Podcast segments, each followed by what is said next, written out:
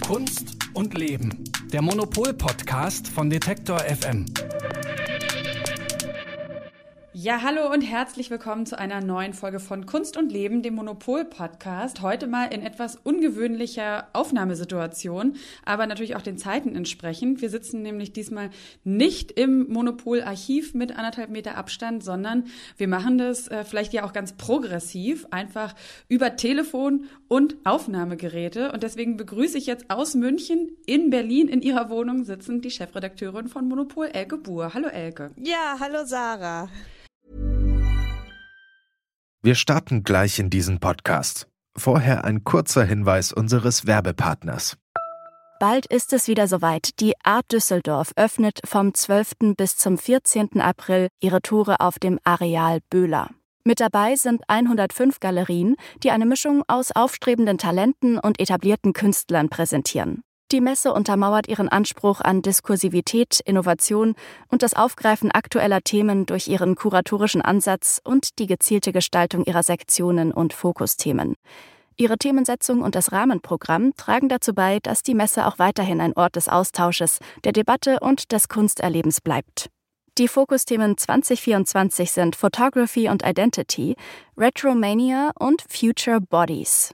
Unter dem Projekt Change Presented by E.ON werden in Kooperation mit der E.ON Stiftung Arbeiten zum Thema Transformation und Nachhaltigkeit ausgestellt. Für alle, die es gar nicht mehr erwarten können, öffnet die Art Düsseldorf schon zur Preview am 11. April ihre Tore. Mehr Informationen gibt es unter art-dus.de und in den Show Notes. Lass uns gerne erstmal so ein bisschen persönlich reden, weil ich meine, es ist ja nun noch mal in äh, allen Köpfen, wenn der Podcast veröffentlicht wird, mal sehen, wie die Situation dann ist. Es ändert sich ja alles gerade von Tag zu Tag. Aber wie äh, gehst du mit der Situation um? Bist du noch in Gelassenheit oder bist du von der Corona-Panik ergriffen? Naja, Panik ist ja ganz falsch, das sagen einem ja auch alle und äh, das ist ja auch so. Ich meine, man hat halt irgendwie ganz gut zu tun, seinen Alltag umzustellen. Ähm, wir sind jetzt halt im äh, größtenteils im Homeoffice in der Monopolredaktion und sind sehr fleißig dabei, diese ganzen Tools dazu auszuprobieren mit Slack und Skype-Konferenzen und so. Das mhm. ist äh, das ist ganz interessant, wie das dann alles funktioniert und wie viel das auch verändert in der Arbeit und natürlich ist es eine totale äh, äh, Disziplinierungsübung. Ich meine, wir haben das jetzt mit diesem Podcast ja auch, dass man das dann, man organisiert sich da dann doch ein bisschen intensiver und hofft dann, dass es irgendwie funktioniert. Und ich bin sehr gespannt, wie das in den nächsten Wochen klappt und bin sehr, sehr froh, dass ich so ein super Team habe, die das irgendwie auch alle machen. Also unsere Onliner, mhm. die sind da eigentlich schon lange total fit drin, auch sich äh, immer ganz schnell äh, da zu vernetzen, selbst wenn einer gerade nicht da ist. Und ähm, da müssen wir jetzt halt alle ran. Und ansonsten müssen wir natürlich auch alle unsere Familie Familien irgendwie organisieren und ähm, das äh, haben wir eigentlich alles ganz gut hingekriegt und darüber ja. nachdenken, wie das jetzt alles weitergehen soll, mache ich persönlich lieber so wenig wie möglich. Man lebt so von Tag zu Tag und hofft halt, dass irgendwann äh, mal wieder ein normales kulturelles Leben auch möglich sein wird, was für uns ja wirklich so, so, so wichtig wäre. Ja. Wie, was bekommst du denn aus der Kunst- und Kulturszene mit? Also das ist ja, also ich meine, gerade in Berlin, ne, wie du schon sagst, ist es ja eben auch sehr ein dicht gedrängtes Feld und eben auch Aushängeschild der Stadt und es leben einfach wahnsinnig viele Künstler in Berlin, Kuratoren, Galeristen, Museen und so weiter. Was bekommt ihr damit? Wie ist die Situation? Naja, alle versuchen halt von zu Hause aus irgendwas zu machen und äh, machen nette Sachen auf Instagram und zeigen sich zu Hause im Studio und so. Aber eigentlich ist die Situation natürlich wirklich schlimm, weil ähm, ich glaube nicht, dass jetzt irgendjemand Kunst kauft. Also wirklich mhm. nicht. Also ich habe auch einen Künstler getroffen, der meinte schon im Januar eigentlich äh, äh, bei der Kunstmesse in Indien war äh, der der Markt total, äh, da ging gar nichts mehr. Also das heißt, die, sobald die Leute ja ähm, Angst haben und das haben sie im Moment ja völlig zu Recht, kaufen kaufen sie nichts mehr und mhm. das ist für die Künstler halt doof. Ich meine, es ist aber für die ganze Kreativszene und auch für die freien Journalisten und weiß ich nicht, also davon kennen wir ja alle sehr, sehr viele und äh, für die ist es natürlich alles ganz, ganz doof und ähm, also es ist sehr schön, wie die Leute versuchen, sich auch gegenseitig dann trotzdem positive Botschaften zu schenken und auch Kreativität zu schenken. Aber ähm, das wird natürlich die äh, ökonomischen Einbrüche und auch die sozialen irgendwie äh, die Einsamkeit und so weiter wird das kann das natürlich alles überhaupt nicht ausgleichen. Ja, aber wie du schon sagst, wahrscheinlich ähm, auch da, ne, dass von Tag zu Tag irgendwie gehen, die großen Pläne, die jetzt eh nicht zu schmieden sind und vielleicht auch ein bisschen Vertrauen haben. Das denke ich mir jetzt zum Beispiel die ganze Zeit, dass ja eine Bundesregierung auch ein großes Interesse daran hat oder auch eine Landesregierung in Berlin, dass diese ganzen Szenen, dass diese ganzen Menschen, die davon leben und eben nicht Milliarden auf dem Konto an Rücklagen haben, dass die weiterhin ihre Existenz bestreiten können. Also deswegen hoffe ich da irgendwie auch so ein bisschen, dass wir da einfach vertrauen dürfen, ähm, dass da wirklich auch Mittel mobilisiert werden. Aber wir wollen auch gar nicht jetzt eine ganze Folge zu Corona machen, was wir auch wahrscheinlich machen könnten. Aber wir wollen über äh, in dieser Folge über einen ganz besonderen Künstler sprechen. Äh, eigensinnig ist wahrscheinlich ein Adjektiv, was ihn gut beschreibt. Revolutionär auch. Und äh, nächstes Jahr wäre er 100 Jahre alt geworden und die Kunstwelt wird es groß feiern. Es geht um Joseph Beuys und wir lassen ihn als Einstieg direkt mal selbst zu Wort kommen. Und äh, wenn ich sage, äh, prinzipiell ist jeder Mensch Künstler, so spreche ich den Menschen an und definiere ihn als einen Kreativen. Ich äh, bin nicht daran interessiert, eine ganze Abschattierung von Möglichkeiten der Kunst äh, sozusagen sinnlich aufzuzählen, sondern mir kommt es darauf an, erkenntnistheoretisch den Punkt zu finden, an dem der Mensch sich als ein freischöpferisches Wesen erkennt indem er sich erkennt, dass er nicht ein Abhängiger ist im gesellschaftlichen äh, Getriebe, indem er nicht abhängig ist sozusagen von Stoffesverhältnissen, also auch von der Naturseite, sondern dass er ein freies, kreatives Wesen ist. Darauf kommt es mir an. Ja, was aus diesem Ideal von Beuys geworden ist, sowohl was die Kunst betrifft als auch die Gesellschaft, das wollen wir in dieser Folge natürlich überprüfen. Und Elke, ähm, nächstes Jahr ist ja eben erst das Jubiläum. Warum jetzt gerade Beuys für diese Ausgabe? Das ist wegen einer Ausstellung in Darmstadt, die jetzt schon stattfindet, aber im Nachhinein bin ich wahnsinnig froh, dass wir gerade jetzt Boys als Titelgeschichte ausgewählt haben, weil ich das wichtig finde, dass wir gerade jetzt auch einen Künstler haben, der so eine wahnsinnige Tiefe hat und der so eine gesellschaftliche Relevanz hat. Und äh, ich hab, glaube eh, dass also wenn wir ähm, die Chance haben, jetzt äh, so durch Kultur was beizutragen, dann müssen es Beiträge mit Substanz sein, also Sachen, wo man sich wirklich dran festhalten kann und ich finde Voice ist definitiv so ein Thema. Wir wollen auch gleich noch mit äh, Silke über die von dir schon angesprochene aktuelle Ausstellung in Darmstadt sprechen, wo ja seit 50 Jahren eigentlich so ein großer Schatz, vielleicht der größte Stadt, äh, Schatz an Beuys Werken gehütet wirkt, der sogenannte Beuys Block. Und Elke, wir sprechen danach auch nochmal darüber, was uns eben Beuys Kunst und seine Haltung, was Kunst sein soll, äh, heute noch sagt. Genau. Wir wollen es vielleicht nicht die ganze Zeit jetzt auf Corona münzen, aber irgendwie ist es auch schon, finde ich, ganz interessant. Und natürlich auch nochmal fragen, wie aktuell ist seine Kunst eigentlich gerade.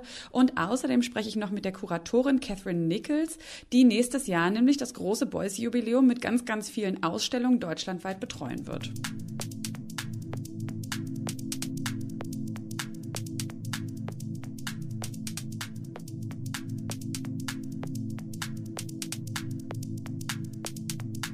Die Titelgeschichte zum aktuellen Heft, die hat Silke Hohmann geschrieben und in der geht es um den Blockboys in Darmstadt. Auch Silke erreiche ich natürlich nicht im Büro, sondern am Telefon im Homeoffice. Hallo Silke. Hallo, hallo. Du bist auch gesund? Ja, ähm, soweit? Ja, soweit, ja. Okay, dann lass uns gar nicht äh, lange jetzt auch noch uns wieder in Corona verlieren, sondern schauen wir direkt äh, zu ja zu diesem spannenden Mann, zu Josef Beuys. Ja, unbedingt. Äh, war das ähm, war das für dich ein Geschenk, auch diesen Artikel schreiben zu können? Also warst du vorher auch schon Beuys begeistert? Ja, ich bin äh, eigentlich schon ganz lange Beuys begeistert und ich kenne auch den Blog Beuys tatsächlich schon ähm, viele, viele Jahre.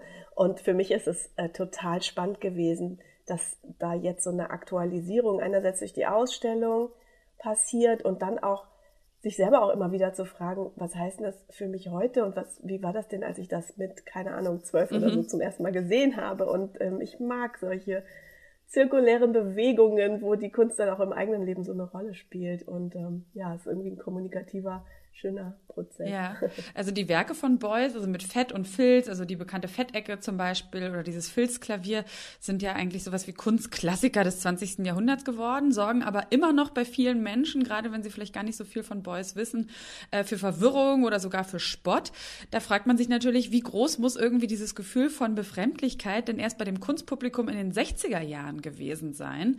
Ähm, da gab es ja den Darmstädter Industriellen und Wellererben Karl Ströer und der der war entgegen vieler seiner Zeitgenossen schon damals eben sehr, sehr fasziniert von Beuys und kaufte mal eben für eine Summe, über die man sich nicht ganz sicher ist, irgendwas zwischen 200.000 und 700.000 Mark, die komplette erste Überblicksausstellung von Beuys Werken, diesen sogenannten Beuys Block eben, der seit 1970 im Landesmuseum Darmstadt installiert ist. Und Silke, ähm, was kannst du uns dazu sagen? Also wie war das damals? Hat wirklich noch in dieser Zeit das Gros der Leute Beuys einfach für einen total irren Spinner gehalten? Also ich war natürlich nicht dabei, aber ich würde mal sagen, ja. Denn vorab gesagt, die Kunstszene war damals viel kleiner als heute und auch die Preise waren zu der Zeit, ähm, über die wir sprechen, also Ende der 60er Jahre, überhaupt nicht zu vergleichen. Josef Beuys war in dieser kleinen Kunstszene bekannt als Professor in Düsseldorf und auch für seine Aktionen aber die Ausstellung, die Ströer als Grundstock für den Blog Beuys gekauft hat, das war Beuys erste Museumsausstellung. Das heißt, er war sozusagen eigentlich eine Art Emerging Artist, auch wenn er vielleicht als Professor schon sehr etabliert war. Das war in Mönchengladbach im Jahr 1967 und ähm, vertraglich sicherte sich Ströer auch noch weitere entstehende Beuys-Werke zu. Mhm. Das heißt, er hat nicht nur auf etwas gewettet, was die äh, äh, der Großteil der Menschheit äh, überhaupt nicht verstand, sondern auch noch auf eine völlig ungewisse Zukunft, nämlich auf weitere Werke, die entstehen würden, einfach weil er so überzeugt davon war oder weil er einfach ein neugieriger und auch ein relativ eigenwilliger äh, Mann war, dieser Industrielle, mhm. der immerhin schon fast 80 war zu dem Zeitpunkt. Und ähm, wir haben ja, also ich habe es recherchiert, dass man eben nicht so ganz genau weiß, wie hoch wirklich der Preis war, den er da gezahlt hat für diese gesamte Ausstellung. Ähm, aber trotzdem, also um das mal einzuschätzen, war das ein Wert, der eigentlich den Wert von Beuys damals als Künstler, würdest du sagen, überstiegen hat? Ähm, das ist äh, aus heutiger Sicht wahnsinnig schwer zu sagen. Ich meine, damals waren diese, dass überhaupt so viel Geld für Kunst ausgegeben wurde, war wahrscheinlich in der breiten Öffentlichkeit irgendwie auch was, was Komisches mhm. für Gegenwartskunst. Natürlich für irgendwie Botticelli oder so, natürlich, aber wir reden ja hier von, von Dingen, die gerade erst entstanden sind. Für die gab es keine Vorläufer, keine Beispiele. Das war wirklich äh, eine, ja, irgendwie, da materialisierte sich quasi die, Gegenwart und äh, das ist nicht jedem zugänglich. Mhm. Mm, dieser Preis zwischen 200.000 Mark und 700.000 Mark zeigt aber auch, dass es darüber Uneinigkeiten gab, wie dann im Nachhinein die Begehrlichkeiten auch waren. Diese äh, Nummer 700.000 Mark äh, ist das, was die Erben sagen und das weist auch hin auf ähm, relativ unerfreuliche Querelen im Nachgang, als Beuys gestorben war, als Ströer gestorben war wem gehört was, wer zahlt was und so weiter und so fort. Aber das sind alles Dinge, die haben, glaube ich, Josef Beuys noch überhaupt nicht umgetrieben. Ähm, ich würde gerne noch mal verstehen, warum hat dieser Karl Ströer, dieser Industrielle, sich so für Beuys Kunst interessiert? Ähm, sowohl Beuys war ja als Junge in der Hitlerjugend, war dann auch irgendwie bei den Fliegern und ähm, es gab zumindest auch mal Stimmen, die ihm so völkisches Gedankengut vorgeworfen haben. Ähm, was ich jetzt mit allem oder ja, aus allem, was ich so von Beuys weiß, irgendwie so ganz ganz widersprüchlich eigentlich finde, weil er ja eher einen sehr humanistischen Ansatz, würde ich sagen, vertreten hat, mhm. später zumindest. Ähm, aber auch Karl Ströer hat, glaube ich, auch die NSDAP relativ umfänglich mitfinanziert. Also jetzt mal so eine blöde Frage. War das da irgendwie, hat Karl Ströer da irgendwie so einen, einen Bruder im Geiste erkannt in Beuys oder war das auch vielleicht eine ökonomische Entscheidung, dass er irgendwie dachte, aus dem wird mal was Großes? Also es gab ja immer wieder Versuche, Beuys mit faschistischen Gedanken gut in Verbindung zu bringen und er habe sich nie deutlich vom Nationalsozialismus distanziert und äh, so eine erneute kunsthistorische Aufarbeitung steht da noch aus, meiner Ansicht nach. Aber bevor das nicht stichhaltig wird, halte ich mich eigentlich an das, was ich sehe und für mich ist Beuys ein Künstler, der wie kein anderer vor oder nach ihm den Zweiten Weltkrieg bearbeitet hat, der versucht hat mit seiner Kunst diesem absoluten geistigen mhm. Tiefpunkt der Weltgeschichte etwas entgegenzusetzen ein positives Gegengebilde, hat er selber mal gesagt, um, um überhaupt weitermachen zu können als schwer beschädigtes Individuum, das er war und auch als Gesellschaft. Und vielleicht ist diese beiden, vielleicht ist es so, dass diese beiden Männer, die 30 Jahre Altersunterschied hatten, beide im Zweiten Weltkrieg waren. Ich vermag das nicht zu beurteilen, wie sehr sowas irgendwie dann doch eine Art von Wiedererkennen oder man, man teilt was oder so. Mhm. Was ich aber sehr, das, ich finde das schwierig, auch, ähm, auch dann das so zu beurteilen. Aber was man, glaube ich, sagen kann, ist, dass Ströer, alles, was ich über ihn weiß, er war eben ein sehr unabhängiger Mann, der war gewohnt, einfach auch ähm, Entscheidungen komplett alleine zu treffen. Er hat sich zwar beraten lassen, hat sich Notizen gemacht, hat alles abgewägt, sicherlich auch ökonomisch, aber der war wahnsinnig offen und er war auch ganz schön strange auf eine Art. Mhm. Und er hat aber in der Kunst eine Art Gegenwelt gesucht, glaube ich, ja. die seine industriellen Welt irgendwie kontert und die trotzdem interessant ist und die spannend ist. Und natürlich diese, mh, mm, diese Männer, die so irgendwo so allein im Gegenwind vielleicht stehen, als Unternehmer oder als Künstler oder so, ich glaube schon, dass die sich auch auf eine Art gegenseitig erkennen und auch erkennen, was sie füreinander mhm. bedeuten mhm. könnten. Und ähm, ich glaube, er hat diese Gegenwelt immer versucht so zu dekodieren und auch für sich nutzbar zu machen. Er war von Beuys beeindruckt. Sie haben sich in der Galerieausstellung getroffen. Und zwar deshalb, weil Beuys ein Professor war, ein honoriger, ja, also Herr Professor, der Jeans trug und eine Anglerweste. Das war für Ströer eine Generation Toll, älter ja. als Beuys. Total beeindruckend. Ich dachte, jemand, der sich das herausnehmen kann, der muss irgendwie was drauf haben oder der äh, ja, der, der traut sich was immerhin oder so. Und ich glaube, auf diese Art und Weise hat Ströer alle seine Künste auch als eine Art Sparringspartner gesehen. Ähm, oh, ich finde das so ganz interessant. Ich habe äh, auch gestern den Film gesehen, ähm, diesen Boys-Dokumentarfilm. Das ist ganz, ganz toll. Und ich finde, ähm, also ohne Ströer zu kennen, kann ich auf jeden Fall verstehen, dass man sich für jemanden wie Boys natürlich auch schon in der damaligen Zeit, gerade wenn man, sage ich mal, irgendwie eine gewisse Offenheit im Geist hat, natürlich in, in, in Boys einfach so eine glitzernde Figur sieht. Ähm, ich würde gern auch noch mal aber auf dieses Monetarisieren von Kunst zu sprechen kommen, weil ähm, für Boys war es ja nun eben ganz ganz, ganz wichtig, dass Kunst ähm, ja eine progressive Kraft ist, eine revolutionäre Kraft und ja insofern auch politisch, als dass es ihm ja darum ging, mit seiner Kunst die Gesellschaft zu verändern. Aber mhm. gleichzeitig ähm, wusste er ja, dass auch mit seiner Kunst Geld gemacht wird und ja vielleicht auch gemacht werden muss, weil auch ein Beuys muss sich ja von irgendwas ernähren. Also was weißt du darüber, wie er dazu stand, dass mit Kunst Geld gemacht wird? Bei Beuys hilft es eigentlich fast immer, seine Kunst anzugucken, wenn man solche Fragen hat. Ich weiß jetzt nicht, also ich kenne keine Äußerungen äh, über, äh, über sein, sein persönliches Verhältnis zum Geld ähm, als jemand, der Geld zum Leben braucht. Ich denke, er war auch durch seine Professur vielleicht ganz gut abgesichert. Aber er hatte ja diesen radikaldemokratischen Anspruch und er war vor allem daran interessiert, Kunst zugänglich zu machen mit Multiples, mit Editionen. Es gibt über 30.000 Multiples aus Filz, Fett, Schieferholz, Zucker, äh, was auch immer ein Filzanzug kostete, glaube ich, 200 Mark damals. Also da war auf keinen Fall jetzt so ein total aus heutiger Sicht vielleicht logischer Gedanke von Verknappung, dadurch Preissteigerung, Begehrlichkeiten erzeugen dahinter, sondern genau das Gegenteil. Kunst für alle. Jeder kann das haben. Postkarte hier bitte unterschreiben. So. Und in seiner Weltsicht war aber ja die Kunst selbst bereits das Kapital. Er sah in der Kunst die große revolutionierende Kraft für eine bessere Gesellschaft. Es gibt ein Multiple von ihm, da hat er auf einen 10-Mark-Schein mit Filzstift geschrieben, Kunst ist gleich Kapital. Ja. Und damit wurde der Geldschein als Geld entwertet, aber es wurde ein Kunstwerk daraus und ich glaube, Geld als Geld hat ihn nicht mhm. besonders mhm. interessiert, aber Kunst als Währung, das war sein Ding. Aber es war auch eben kein Gewissenskonflikt. Also ich weiß gar nicht, hat, gab es zum, zu, zu seiner Lebzeit äh, auch irgendwie, weiß ich nicht, jetzt mal abgesehen von dem Boys Blog, der von Ströer da gekauft wurde, gab es da auch so riesige Summen, die für seine Kunst bezahlt wurden? Ähm, äh, dazu, das, das weiß ich jetzt ja. nicht so genau. Ich weiß aber, dass er selber sehr großen Wert darauf gelegt hat, wer welche Werke von ihm bekommt. Und ja. zwar nicht, wer kann mir was bezahlen, sondern er hat sich genau überlegt, wer soll wer eigentlich meine, meine Kunst?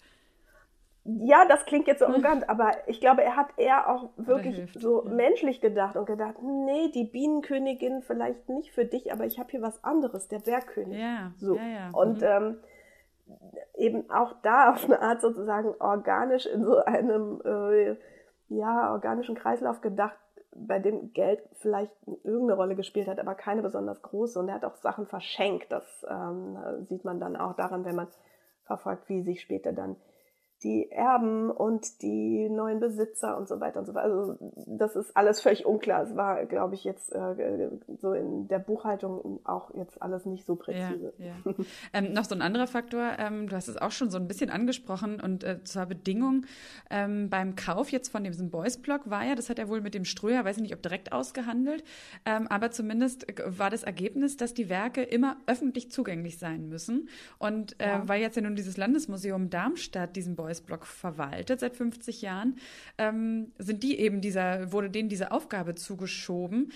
Weißt du, wie sie damit umgegangen sind? Also, dass sie diese Riesensammlung dann ein halbes Jahrhundert ausstellen müssen, um, immer zugänglich die müssen machen das auch, Die müssen das auch noch ein weiteres halbes Jahrhundert. Ja. Also, ich glaube, das ist wirklich auch eine damals einzigartige Sache, diese permanente Setzung von diesem Kunstwerk. Und weil wir gerade über die Preise gesprochen haben, der Block Boys wurde damit ja auch dem Kunstmarkt entzogen, ja, dem stimmt. Kunstmarkt und seinen Begehrlichkeiten. Ja, das darf man nicht unterschätzen. Hier bleibt alles auf ewig zusammen und es bleibt für alle verfügbar. Also aus dieser Boys-Idee eigentlich eine perfekte Situation. Zu der großen Verantwortung, die das bedeutet, nachdem Boys 86 gestorben war und nicht mehr als Hüter des Block Boys vorbeikommen konnte, was er bis zu seinem Tod wirklich immer regelmäßig wieder gemacht hat, auch Sachen dazugestellt ah, ja. hat, neu mhm. arrangiert hat sich darum gekümmert hat, dass irgendwie da hatte eine Spritze für den Kuchen dabei und so. Also es sind ja auch durchaus vergängliche Dinge Teil des Block Boys.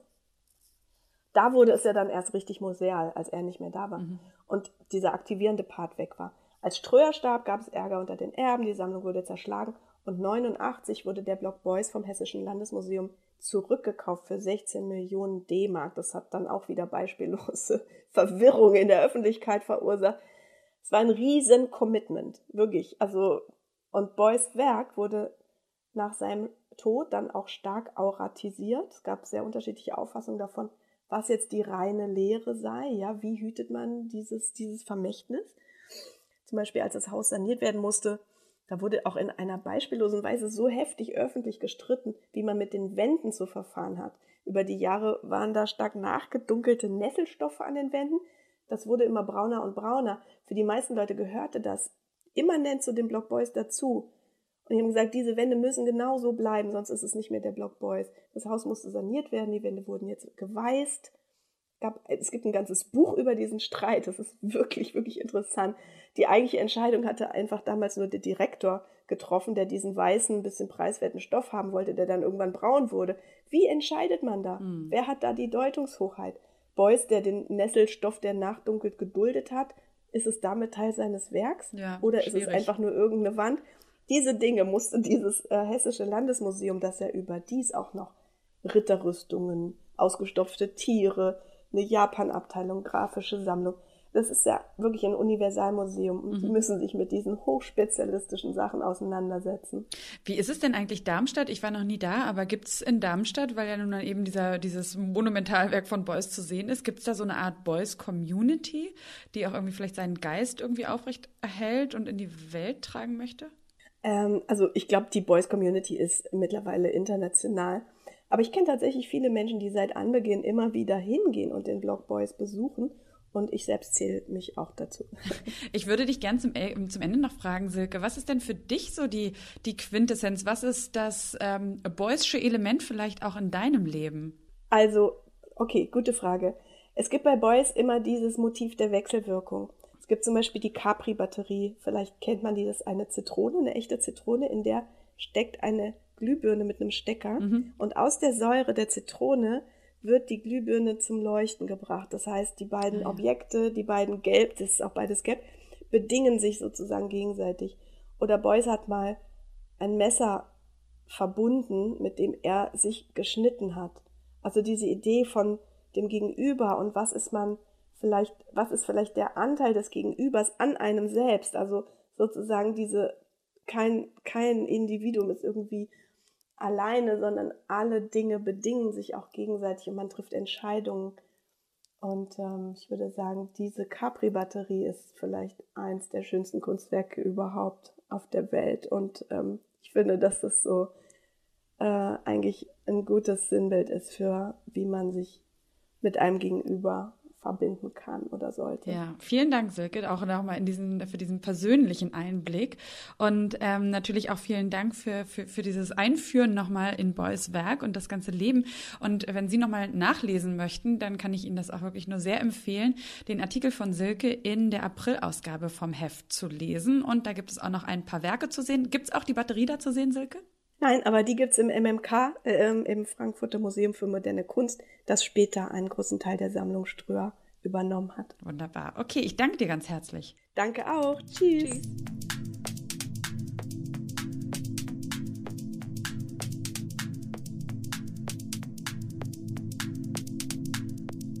Mit Silke habe ich schon ein bisschen über den Wert der Kunstwerke von Beuys gesprochen und eigentlich ist es ja widersinnig. Also Beuys kritisiert die Bewertung, was ist Kunst, was ist wert ausgestellt zu werden und gleichzeitig werden aber auch seine Werke in Museen ausgestellt, werden gesehen, bekommen Geldwert, werden automatisch zur Ware, was man als Künstler, auch gerade als toter Künstler natürlich nur bedingt kontrollieren kann.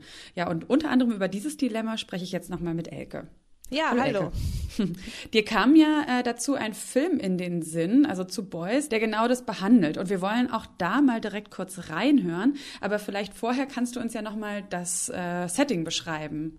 Ja, also das ist ähm, eine äh, Film, ein Film aus einer Serie, die heißt Rheingold von einem Künstler, der heißt Alex Wissel. Das ist ein junger Düsseldorfer, also hat auch an der Akademie studiert, wo Beuys selber studiert hat. Und der hat halt dieses Projekt gehabt. Äh, eigentlich im Zentrum steht ähm, Helge Achenbach, welcher der dieser berühmte äh, Kunstberater ist, der im Gefängnis gelandet ist, weil er dem Aldi-Besitzer unter mhm. anderem mhm. überteuerte Werke angedreht hat. Und ähm, der, der hat halt so eine Serie gemacht, in denen äh, halt auch Beuys vorkommt. Warum kommt Beuys davor? Weil Achenbach selber äh, in seiner Autobiografie schreibt, dass er so wahnsinnig beeindruckt von dem ist. Und das ist eigentlich sehr lustig. Man sieht, äh, man sieht ein Wohnzimmer, ähm, in dem ähm, ein Schauspieler, also in diesem Fall Matthias Brandt, ähm, mhm. Helge Achenbach spielt. Der sitzt an seinem Schreibtisch und ähm, dann ist da so ein Boys, also Alex Wissel, der Künstler selber, der spielt Boys mit äh, klassischer Goldmaske und Hut und der Weste. Also Boys ist ja so eine ikonische Figur, dass man den sich super leicht als Boys verkleiden kann. Und ähm, der sitzt da mit seinem Hasen und sagt eigentlich gar nichts äh, und der andere macht ihm Vorwürfe. Ja, du hast doch selber gesagt, jeder ist ein Künstler. Und jetzt ist das so. Der Staat kann Leistungen kürzen, weil die Kunst so stark ist. New Labour. Life, Work, Balance, davon habt ihr doch immer geträumt. Die jungen Leute, die wollen gar keine Verträge mehr. Das ist jetzt alles ganz frei.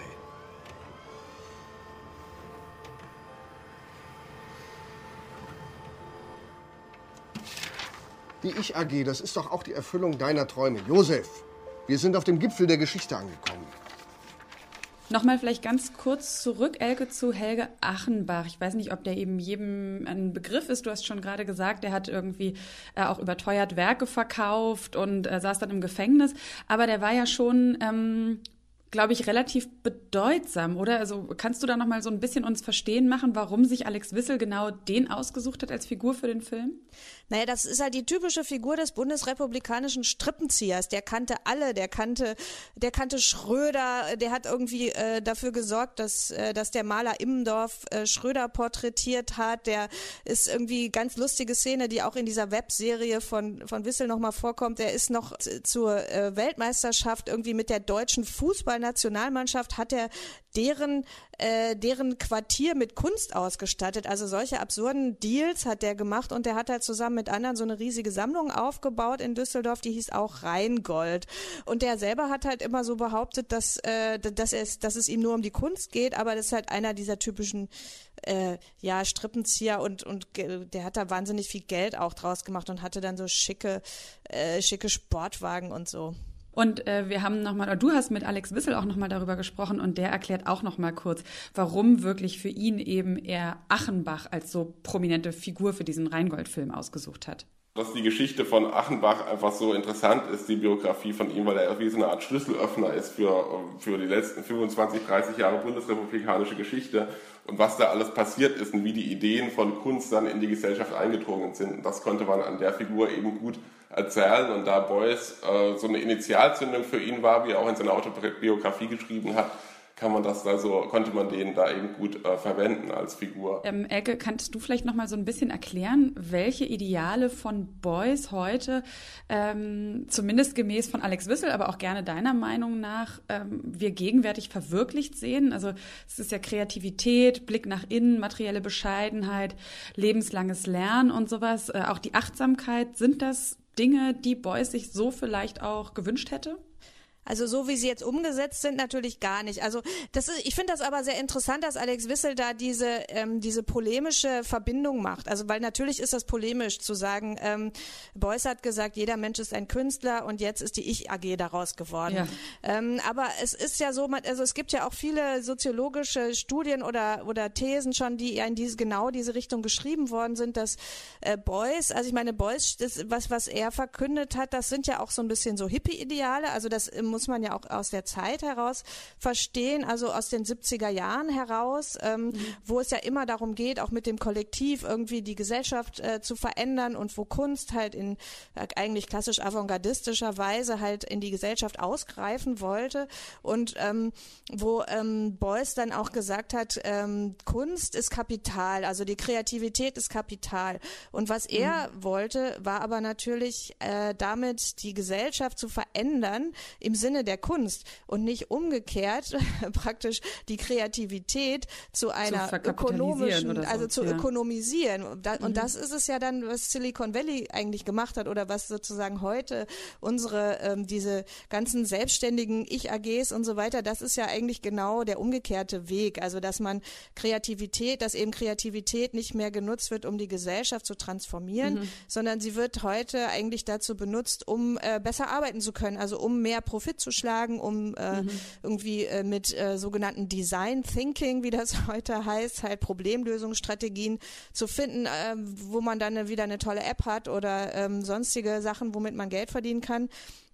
Und das ist natürlich ähm, ganz zynisch äh, von Alex Wissel, dass er das so verbindet mit Boys, aber andererseits äh, ist es natürlich auch total ähm, lehrreich so, ne? Also weil natürlich muss man äh, halt gucken, dass halt äh, Ideale äh, sich oft so verändern oder beziehungsweise, dass es einem auf die Füße fällt. Ne? Dieses, mhm. ähm, wir arbeiten jetzt alle ganz äh, frei und selbstbestimmt und sind kreativ und äh, sind aber dabei leider total prekär und ähm, hat halt doch nicht so gut funktioniert. Insofern fand ich das halt eine interessante These. Also nochmal, um das zusammenzufassen, Erke, also du würdest schon auch denken, dass Beuys äh, wahrscheinlich die Hände über dem Kopf zusammenschlagen würde, weil also, es ist ja schon wirklich genau das Gegenteil von dem, was er sich vorgestellt hat. Beuys war halt ein kritischer Geist, aber das, das Lustige finde ich eigentlich, dass er auf der anderen Seite vielleicht auch gar nicht so schlecht in unsere Gegenwart gepasst hätte, nämlich in der Art, wie er damals schon immer versucht hat, Öffentlichkeit zu benutzen. Also eigentlich mhm. war er äh, natürlich anders, aber irgendwie so ein Ai-Wei-Wei-Typ. Also ich habe mir das jetzt auch noch mal ja. ein bisschen angeguckt, wie er in so ähm, in so Talkshows aufgetreten ist. Das ist ja wahnsinnig lustig. Da sitzt er mit diesem Hut und und seiner Weste wie totaler Fremdkörper, aber er setzt sich wirklich da rein in diese Gesprächsrunden im öffentlich-rechtlichen Fernsehen und und erzählt dann da seine und, und, sagt, ja, wir müssen unsere Gesellschaft ändern und äh, wir müssen alles revolutionieren und so und die Leute hören ihm dann alle so ein bisschen skeptisch zu zu und, und fragen dann so ganz höflich nach und so. Also ähm, das finde ich schon toll und ich glaube, dass mhm. äh, also Beuys, wenn der heute leben würde, dann hätte dann hätte der garantiert einen Instagram-Kanal und würde ständig irgendwie die Leute total zutexten. Also der hat ja alle auch immer total zugetextet mhm. und äh, das insofern äh, würde er es vielleicht auch gar nicht so fürchterlich finden, heute zu leben. Ähm, was ich mich bei Beuys so ein bisschen gefragt habe, ist, ähm, wie sehr glaubst du, dass ihm das alles wirklich, was er so gefordert hat, auch eben, wie man Kreativität nutzen soll, ja auch eigentlich um Gesellschaft zu gestalten und sowas, äh, und die, dass deswegen ja auch jeder Künstler ist und dass eigentlich, ich glaube, es gibt auch dieses Zitat, wo er sagt, so Kunst ist die einzige revolutionäre Kraft und die Kreativen sollten eigentlich diejenigen sein, die die Demokratie eben neu gestalten. Wie sehr muss man ihn da auch so eins zu eins verstehen? Also glaubst glaubst du, ihm war das alles äh, ganz ernstes Anliegen und hätte er da am liebsten auch äh, ja eine ganz konkrete andere Gesellschaft verwirklicht gesehen oder ist er eher so ein Ideenspinner, Impulsgeber und ja? Naja, ich glaube nicht, dass er jetzt irgendwie äh, konkrete Pläne für die äh, Organisation eines Umsturzes oder so in der Tasche hatte. Ähm, aber es war ihm schon wahnsinnig ernst. Und natürlich äh, ist er aber immer noch trotzdem Künstler gewesen. Das heißt, dass er eben äh, alles immer auch gleichzeitig als Metapher gedacht hat. Also wenn man zum Beispiel, mhm. es gab ja diese, äh, diese Honigpumpe auf der Documenta 1977, wo er äh, 100 Tage lang die, mit einer freien Universität mit Leuten über, darüber geredet geredet hat und diskutiert, wie man Gesellschaft verändern kann. Und gleichzeitig war, war das aber immer noch symbolisch anwesend und, und visuell und physisch. Also in ja. dieser Pumpe, mit die den Honig durch das ganze äh, Museum gepumpt hat und mit dem Fett, was als Energiespeicher ähm, dienen sollte, beziehungsweise das symbolisiert. Das heißt, es war eigentlich immer das Symbolische und das Konkrete so gleichzeitig im Raum und anwesend und das finde ich ja auch das Gute bei Beuys, dass man eben nicht, natürlich war der kein Soziologe und der war auch kein Politiker. Der war zwar äh, ganz früh bei den Grünen dabei und so, mhm. aber ähm, der hat sich einfach so reingeschmissen, irgendwie so wie, wie später vielleicht, vielleicht Schlingensief oder so. Also der mhm. sich so, so mit seinem ganzen Ich und seiner ganzen, ähm, mit seiner ganzen Kraft sowohl gleichzeitig in die Kunst als auch in die Gesellschaft so reingeworfen und auch letztlich so verbrannt dabei. Also das ähm, finde ich schon einfach so als Persönlichkeit dann auch so interessant. Äh, gerade zu diesem Ausbrennen, es gibt auch in dem äh, wirklich sehr guten, sehr empfehlenswerten Film zu Boys, der auch äh, eben seinen Namen einfach trägt, gibt es auch genau diesen Satz, äh, ich glaube, das sagt er auch so, was bringt es denn, wenn man sich quasi nicht ausbrennt? Also entweder er sagt es oder es sagt eine ganz enge Vertraute zu ihm und man kriegt auf jeden Fall die Idee auch aus diesem Film, dass es das ist, was er gemacht hat. Auch äh, toll finde ich natürlich diese ähm, seine Art und Weise, wie er als Kunstprofessor dann an der Akademie in Düsseldorf, wie er einfach immer seine Ideale gelebt hat und so ungefällig war. Er hat ja dafür auch viel Kritik bekommen von der Bevölkerung, von der Politik, aber er auch viel Häme so aus der Kunstwelt. Ähm, woher glaubst du, hat er so die Stärke genommen, dass er das auch alles ausgehalten hat, da so unbeirrt seinen Weg zu gehen? Oder gab es auch Einbrüche in seinem Leben, wo er mal überlegt hat, vielleicht doch auch alles anders zu machen?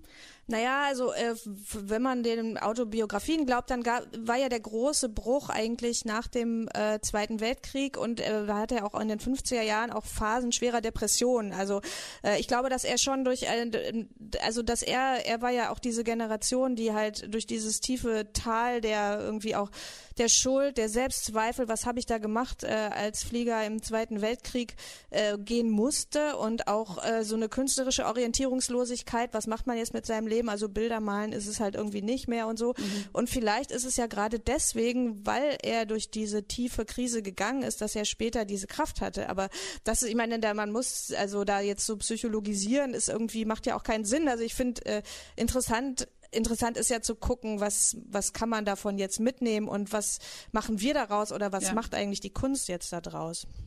Und? ja, was machen und? Sie daraus? wir hatten ja zum Beispiel in der Folge, wir hatten ja in der Folge in unserer Live-Podcast-Aufzeichnung, ähm, äh, da hatten wir ja auch so ein bisschen über politische Kunst gesprochen, als wir äh, so mal das letzte Jahrzehnt haben Revue passieren lassen. Und da kamst du ja zu dem Schluss, dass es immer mehr politische Kunst gäbe. Da könnte man ja jetzt ja denken, Beuys wäre zufrieden. Ja, also äh, ich, ich glaube, dass ähm, dieser Grundgedanke, dass die äh, jetzt nicht im Sinne von, also gar nicht so im Sinne von politischer Kunst, sondern äh, im Sinne von äh, die Kunst äh, mischt sich in die Gesellschaft ein und die und ähm, der Begriff der sozialen Plastik, der ist, glaube ich, heute wahnsinnig wichtig. Also äh, man später nannte man das also in den 90er Jahren des 20. Jahrhunderts nannte man das ja Relational Aesthetics. Also das war so diese Bewegung, wo Leute wie Rekretierer Vanicha anfingen zu kochen äh, in, in Ausstellungen oder es gab irgendwie Massagen in Ausstellungen oder einfach Kommunikation, also diese, dieses Verständnis dafür, dass Kommunikation mhm. auch Kunst ist. Ich glaube, das äh, hat sich mittlerweile total durchgesetzt und ähm, dass ganz, ganz viele Künstler auch damit arbeiten und auch diese, diese Formate, dass man sich einfach, ähm, dass Ausstellungen auch bedeutet, dass man 100 Tage lang zum Beispiel Gespräche führt. Mhm. Und also das war ja zum Beispiel auch auf der letzten Dokumenta extrem wichtig, dieses äh, Public Program. Also ähm, ich glaube, dass, dass ganz viele, also es ist halt Wahnsinn, auch dass es heute wird das dann oft so äh, äh, bisschen verkauft, als würde man jetzt da was Neues erfinden. Nein, überhaupt nicht. Also gerade diese ganzen Sachen, wo halt die Kunst äh, einfach das reine Werk total überschreitet, die hat Beuys so dermaßen vorweggenommen. Und mhm. also und auch so ein bisschen, glaube ich, dieses äh, was was jetzt ganz akut, also ganz ganz konkret gerade wiederkommt, ist auch dieses spirituelle, was er hatte, also dieses mhm äh, auch so diese, diese Idee, dass Materialien und Kunst und so, dass die heilen können. Also zum Beispiel bei Mariechen Danz, das ist so eine junge Künstlerin aus Berlin, die ähm, auch sehr erfolgreich ist. Da, da sehe ich das zum Beispiel auch. Also, dass die so, die, die macht auch Musik und die macht irgendwie so ganz viel so Skulpturen mit Körpern und bestimmten Materialien und so. Und es geht, äh, es geht darum, auch ob wir neue Rituale finden können, um die Gesellschaft zu heilen. Und äh, äh ich glaube, also viele Jahre hätte man, also noch vor fünf Jahren hätte man gesagt, was soll der Kitsch? so wie auch dieses, dieses Spirituelle bei Boys, glaube ich, ja erstmal auch lange oder für viele Leute sehr irritierend ist. Aber ich glaube, das kommt wieder. Also, dass man auch und, und diese Verbindung zur Natur, dass man immer die Natur ja. als, als Metapher sieht und als Kraftspender und sagt, äh, hier die Energie, die muss, die muss aus, von der Sonne kommen und die muss aus dem Fett kommen und aus den Körpern und so. Also, das ist, ähm, ich glaube, das ist was, wo man jetzt ganz, ganz viel anzapfen kann. Mhm. Und da finde ich auch, kann man auch sagen, auch gerade jetzt nochmal, ne, in solchen Zeiten, äh, wo wir durch eine Pandemie ge gefordert sind oder gezwungen sind, eigentlich auch nochmal ganz vieles in Frage zu stellen, umzuwerfen und auch zu gucken, was wollen wir beibehalten und was ist wirklich wichtig. Ja, ja, also da finde ich das dann auch toll, sich dann einfach hinzusetzen und sich mal die alten Filme anzugucken und ja. Äh, ihm in sich im O-Ton anzuhören. Also das Problem bei Boys ist ja immer, dass man äh, aus wenn wenn man nur so ein Werk sieht, also du siehst eine Fettecke irgendwo, das ja. lässt einen tendenziell ja kalt. Da denkt man so, okay, ja, soll mhm. sie da mal liegen die Fettecke. Also man braucht irgendwie den Menschen dazu, man braucht man braucht wie er redet, also man muss dem irgendwie näher kommen und ja. und aber das ist ja mittlerweile eigentlich ganz gut, also man kann ja ein bisschen YouTube YouTube äh, sich angucken und sich da irgendwie so ein bisschen durchklicken oder auch den Film sehen, den, äh, von dem du geredet hast und so. Mhm. Es gibt so viele Quellen irgendwie, das macht eigentlich dann auch richtig Spaß, sich das ja. äh, alte Zeugs mal anzuschauen. Wunderbar, dann vielen Dank dir auf jeden Fall erstmal, Elke. Ja, danke dir.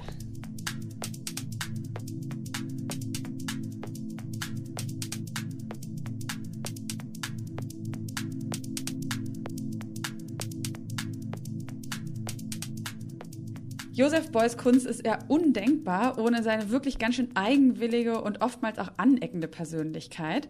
Und bei fast allem, was er getan hat, war er ja nicht nur als Ideengeber anwesend, sondern auch ganz physisch, haptisch, körperlich.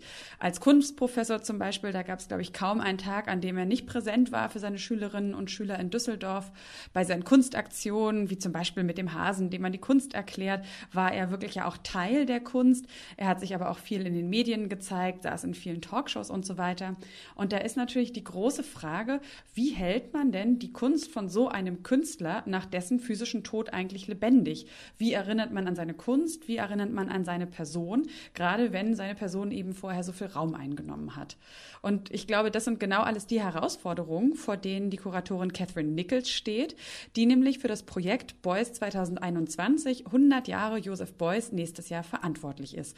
Und auch mit ihr spreche ich jetzt ganz modern. Jeder zeichnet sich auf und äh, wir hören uns über Skype in Berlin, glaube ich, ne? Hallo Catherine. In Berlin, hallo. Ähm, ja, ganz kurz auch für dich nochmal oder an dich die Corona-Frage. Wie sieht es jetzt aus? Also werden eure Pläne schon für nächstes Jahr durchkreuzt durch Corona oder sieht es bisher so aus, als würde alles wie gewohnt stattfinden? Bis jetzt sieht es ganz gut aus. So, es würde alles so wie gewohnt, als wie geplant stattfinden. Das ist sowieso mhm. noch alles ein wenig im Fluss. Deswegen sind wir ganz flexibel noch und noch hoffnungsfroh, dass sich bis dahin alles wieder einpegelt.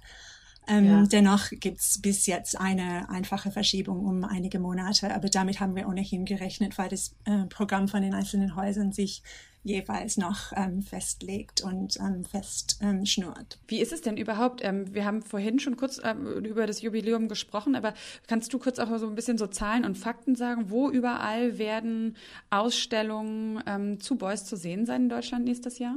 In Deutschland ähm, sind bestimmt an vielen Stellen Ausstellungen zu sehen. Also ich weiß von Darmstadt zum Beispiel, dass es da diese Ausstellung gibt äh, mit den Ulysses-Heften. In Berlin wird es eine Ausstellung den Secret Block geben. Aber wo sich genau wie alles abspielt, das wird sich noch zeigen. Das werden wir auf jeden Fall auf unserer Webseite auch ähm, kennzeichnen. Das, was ähm, ich weiß und ähm, ähm, gemeinsam mit dem Co-Kurator, Co-Künstlerischer Leiter Eugen Blume, ist das, was in Nordrhein-Westfalen stattfindet, weil das der Schwerpunkt ja. unserer Arbeit ist. Ähm, und da sind wir momentan mit zwölf Städten ähm, im Gespräch. In ähm, zwölf Städten steht das schon fest, dass wir mit denen zusammenarbeiten. Ähm, da sind Aachen, Bedburg-Hau, Bonn, Dortmund, Duisburg, Düsseldorf, Essen, Kleve, Krefeld, Leverkusen, Mönchengladbach und Wuppertal dabei. Also fast alle. fast alle. Also Köln fällt noch, aber das kann sich auch noch ändern. Und sag mal, wie, ähm, das ist ja jetzt wirklich bei weitem nicht die erste Ausstellung auch zu Beuys, die du machst oder nicht das erste Mal, dass du dich mit ihm beschäftigst. Kannst du uns das so ein bisschen beschreiben, wie deine Beziehung zu ihm war, bevor du diesen großen Auftrag bekommen hast? Ähm, das ist eine lange Geschichte, ehrlich gesagt. Ähm, ich weiß nicht, wer das weiß oder ob du das schon weißt, aber ich komme aus Australien und ähm, da gibt es zwar so eine wesentliche Arbeit von Beuys in Australien zu sehen im National Gallery von Canberra, aber ich muss zugeben, ich kannte diese Arbeit nicht, als ich nach Deutschland kam mit 20, um Literaturwissenschaften zu studieren. Insofern war meine erste Begegnung mit Beuys im Hamburger Bahnhof und ähm, das ist schon ein ziemlich guter Ort, um Beuys zu begegnen, das muss ich schon sagen. Also damals war das waren das vorwiegend die ähm, großen Skulpturen, die mich beeindruckt haben, obwohl ich ähm, länger gebraucht habe, um Zugang dazu zu finden. Ich war zunächst einmal, glaube ich, ähm, berührt, erschüttert, ähm, betört. Verstört von dem, was ich gesehen habe. Und das waren so, un, also Riesenskulpturen wie Unschlitt oder ähm, das Ende des 20. Jahrhunderts, die Straßenbahnhaltestellen.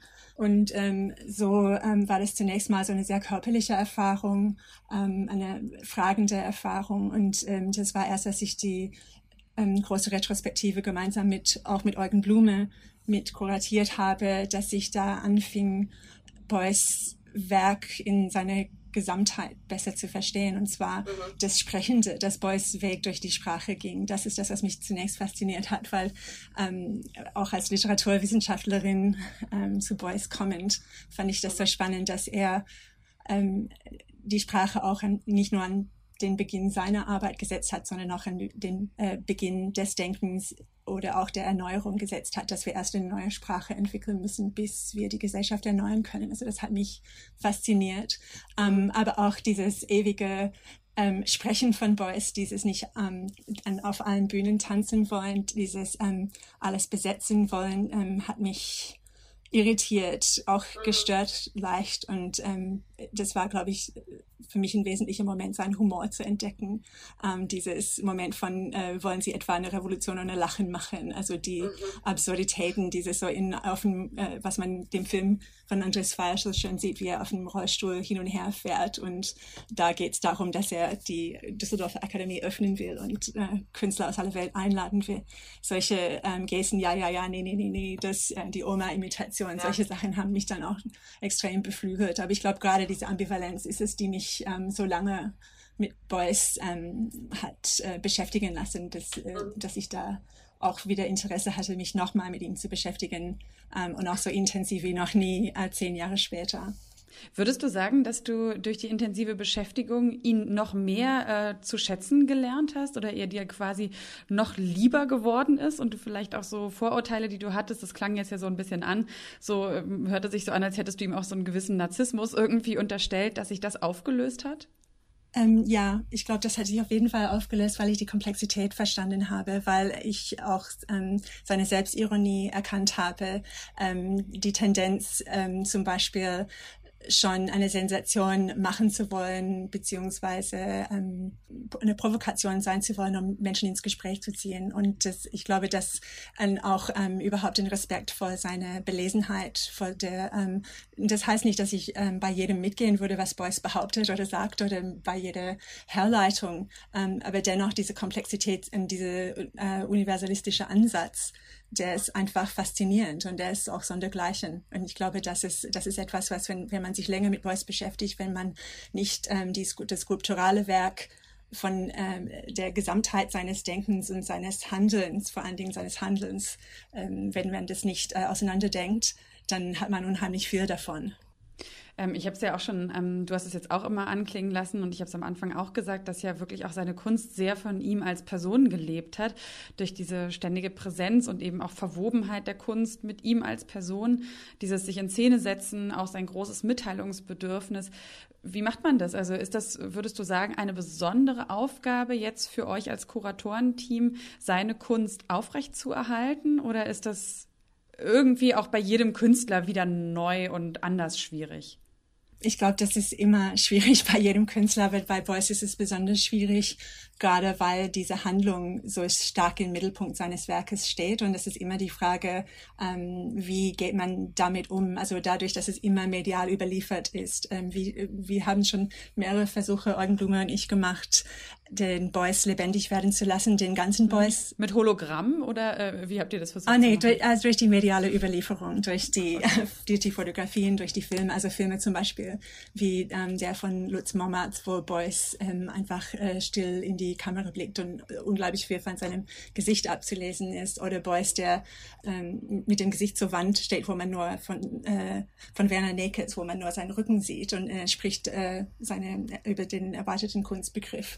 Äh, äh, zur Wand. Ähm, das sind so, wo Beuys einfach als, als Wesen, als Mensch, als Sprechende oder Nicht-Sprechende wahrzunehmen ist. Aber es gibt auf jeden Fall auch die vielen ähm, Aufzeichnungen seiner Aktionen, seien das die allermeisten, die wir zeigen wollen in unserer Ausstellung, die wir jetzt auch ähm, als Auftaktausstellung von dem Beuys Jubiläum zum Beispiel in ähm, K20, ähm, die wir mit Isabel Malz kuratieren, da wollen wir auf jeden Fall nur den handelnden Boys, den agierenden Boys, den Boys als Aktionskünstler in den Mittelpunkt stellen. Das gab es auch noch nicht, dass man also nur sich ähm, rein auf die Aktionen und auf die Figuren, die Boys in diesen Aktionen verkörpert, ähm, den Schwerpunkt legt.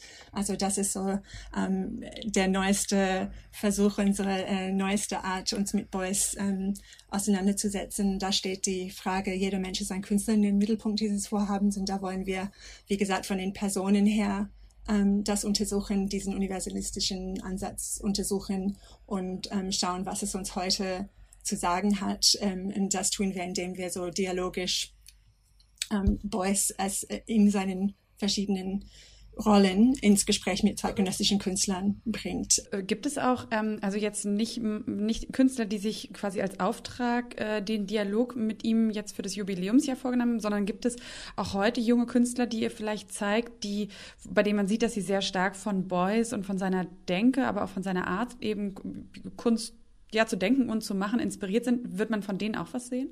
Ja, sicherlich. Ähm, es gibt so ähm, Künstler, die zum Beispiel, wo es nahe liegt, wie Fiesta Gates, ähm, das zu erwähnen, aber der ist ähm, relativ differenziert in seiner Auseinandersetzung mit Beuys oder er würde ähm, die Verbindung nicht unbedingt betonen, aber dann gibt es auch andere wie Suzanne Lacey oder Rick Lowe, die das, ähm, die das bewusst ansprechen oder sich bewusst nach Beuys Prinzipien de, äh, der sozialen Plastik richten.